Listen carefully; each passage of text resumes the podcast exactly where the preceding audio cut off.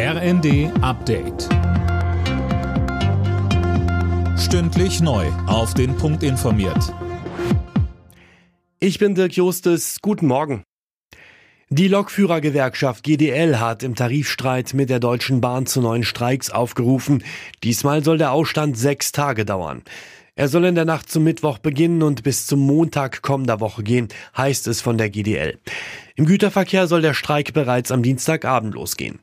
Damit lehnt die Gewerkschaft das neue Angebot der Deutschen Bahn ab. Es sei ein Lohnplus vor, sowie die Möglichkeit, dass Beschäftigte ab 2026 ihre Arbeitszeit bei vollem Lohnausgleich auf 37 Wochenstunden reduzieren können.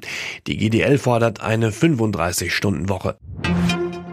Hunderttausende Menschen sind erneut gegen Rechtsextremismus auf die Straße gegangen. In München waren es sogar so viele, dass die Demo aus Sicherheitsgründen abgebrochen wurde. Die Polizei sprach von 100.000 Teilnehmern, die Veranstalter von einer Viertelmillion. Zehntausende Teilnehmer wurden unter anderem auch in Bremen, Köln und Berlin gezielt. Bundespräsident Steinmeier freut sich über die klare Kante gegen rechts.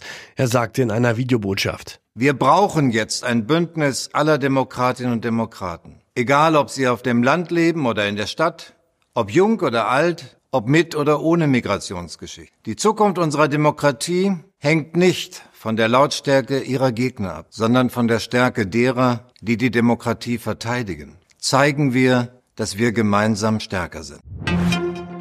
Ron DeSantis hat sich aus dem Rennen der US-Republikaner um die Präsidentschaftskandidatur zurückgezogen. Die Mehrheit der republikanischen Wähler wolle Ex-Präsident Trump eine weitere Chance geben, sagte Floridas Gouverneur in einer Videobotschaft bei X. Daher ziehe er seine Kandidatur zurück und werde künftig Trump unterstützen.